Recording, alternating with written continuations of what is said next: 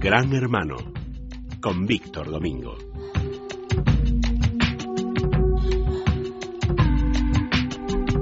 Don Víctor, ¿cree usted que tendremos algún vigilante de seguridad a la puerta presto a detenernos? Pues, pues eh, esperemos que no, hacernos amiguetes de él para que no nos detenga, porque eso será, pues estamos, eh, eh, como estábamos comentando antes, ¿no? que estamos con el tema principal de todos los días y bueno, aquí se está legislando, se está legislando y se está legislando mucho y parece ser que no muy bien, ¿no? Porque pues esta, esta misma, bueno, la semana pasada el Consejo de Estado pues ha llamado la atención al Ministerio de Cultura, al, me imagino que al secretario de Estado de Cultura, don José María Lasalle, que es un está ahora mismo preparando la ley de propiedad intelectual, el anteproyecto que ya está presentado y ahora mismo pues está en fase de en fase de, elaboración, ¿no? ¿Y por qué, le, por qué le mm, hace una reprimenda muy seria y muy severa? Bueno, pues por el asunto monotema para mí hasta hace muy poco tiempo, que era, o como es el canon digital, el señor don José María Lasalle, pues lo quiere resucitar. Y, no lo, y lo quiere resucitar, pues no de la mejor manera. ¿Por qué? ¿Qué es lo que intenta hacer esta ley de, de propiedad intelectual? Pues quiere instaurar un pago por compensación a la copia privada para las sociedades de gestión de los derechos de autor y ponerlo en los presupuestos generales del Estado. Incluso pues se está hablando bueno, de una cifra de que son 5 millones de euros para pagar a la sociedad de gestión en compensación por la copia privada. Pero que como pero existe un problema y un problema que hasta hace poco el canon digital las sociedades de gestión de los derechos de autor con la anterior legislación que quedó anulada y quedó eh, tanto en Europa como aquí en la Audiencia Nacional y que pudimos pudimos combatir y tirar estaban cobrando 200 millones.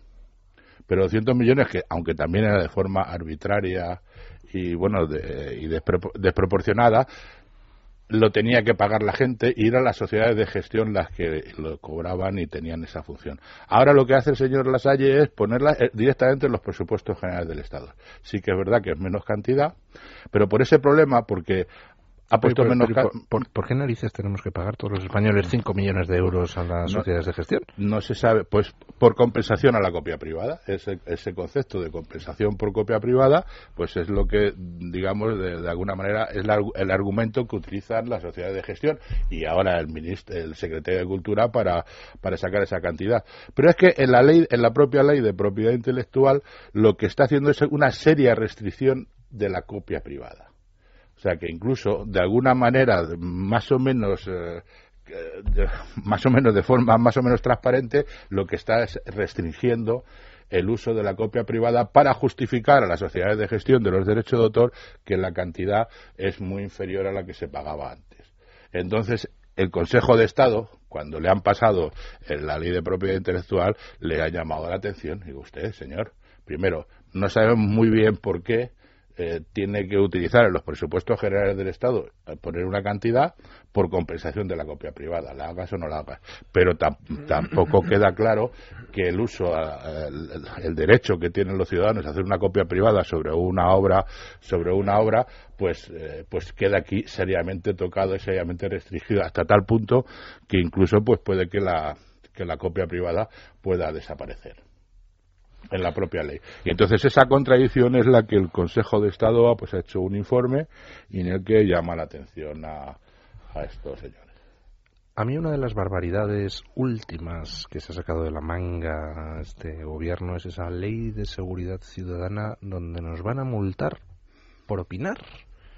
Decide la autoridad gubernativa por sus santas narices que nuestra opinión pues eh, es un insulto a las eh, administraciones estatal o autonómica y entonces resulta que te pueden cascar 30.000 euros por opinar.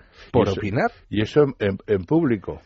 Pero luego está en lo privado. Otra de las cuestiones que hoy quería comentar, yo, bueno, para dejar tiempo al libro que estoy muy interesado en hoy, lo que Mario Noyas nos va a comentar sobre la obra esta, Eh, un informe de un abogado español, de que es abogado general del Tribunal de Justicia, ha llamado la atención y está pidiendo la retirada, la directiva sobre la conservación de datos de la Unión Europea. ¿Qué es esto de la conservación de datos? Pues esta directiva lo que ha, lo que ha resultado en España es que todas las operadoras telefónicas, todas las operadoras telefónicas tienen la obligación de guardar durante 18 meses todos nuestros datos telefónicos y telemáticos. Bueno, pues esto puede parecer una, una tontería, pero no lo es, porque aquí tenemos a Citel detrás de todo esto. Eh, si los, las operadoras guardan todos esos datos, tienen toda la información de todas nuestras conversaciones.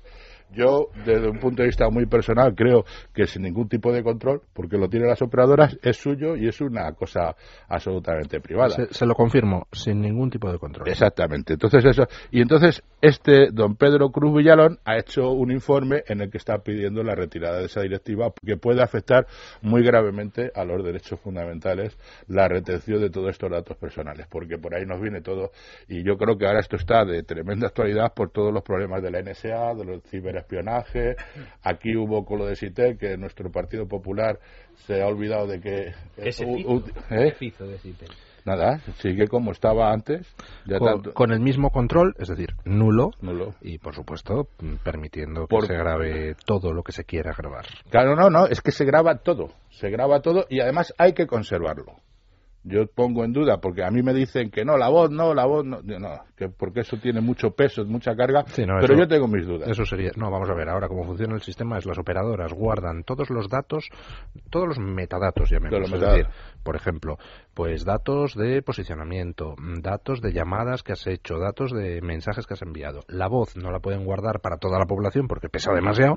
Ahora, eso sí, a través de los sistemas SITEL. Los teléfonos de interés, eso se puede guardar todo. Toda la voz, eh, mensajes, WhatsApp, todo, todo lo que tú estás comunicando, todo lo que está, tus relaciones en redes, todo, todo se, se guarda que es una cuestión durante 18 meses. ¿Qué, ¿Cómo se puede ver de una manera, digamos, oficial y legal? Pues que un juez le diga a la policía, consígame los datos de ese señor. Pero esos datos no los tiene la policía, esos datos los tienen las operadoras telefónicas. Con lo que, bueno, pues quien quiera creer en la, en la buena fe de las operadoras telefónicas, pues que crea. Pero el control, sí que hay un control judicial cuando se pide a la policía, pero ahí están los datos. Yo en las operadoras telefónicas pues creo en su buena voluntad. Ahora, en quien no creo es en la buena voluntad de quienes desde nuestros eh, propios eh, cuerpos de seguridad pues tienen amigos en los departamentos de seguridad de las operadoras telefónicas a los que les pueden llamar y decir, oye, me grabas esta conversacioncilla, no tengo la autorización judicial, pero en fin, no vamos.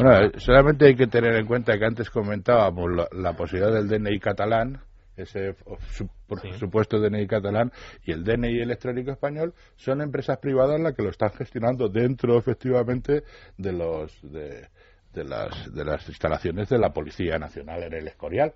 Pero son Indra Telefónica el Corte Inglés y Software las empresas que se dedican a la gestión, el mantenimiento, supongo yo que bajo un control policial, pero a mí eso me, me preocupa porque estamos hablando de empresas que tienen una gran cantidad de datos y el cruce es, incluso pues ha habido algún problema con eso, de cruce de datos o que se han escapado una base de datos de 25.000 registros de no sé quién. Y ese es un problema que tendría que tener una seguridad de que estuviera bajo custodia de la custodia judicial. Pues muchísimas gracias, don Víctor.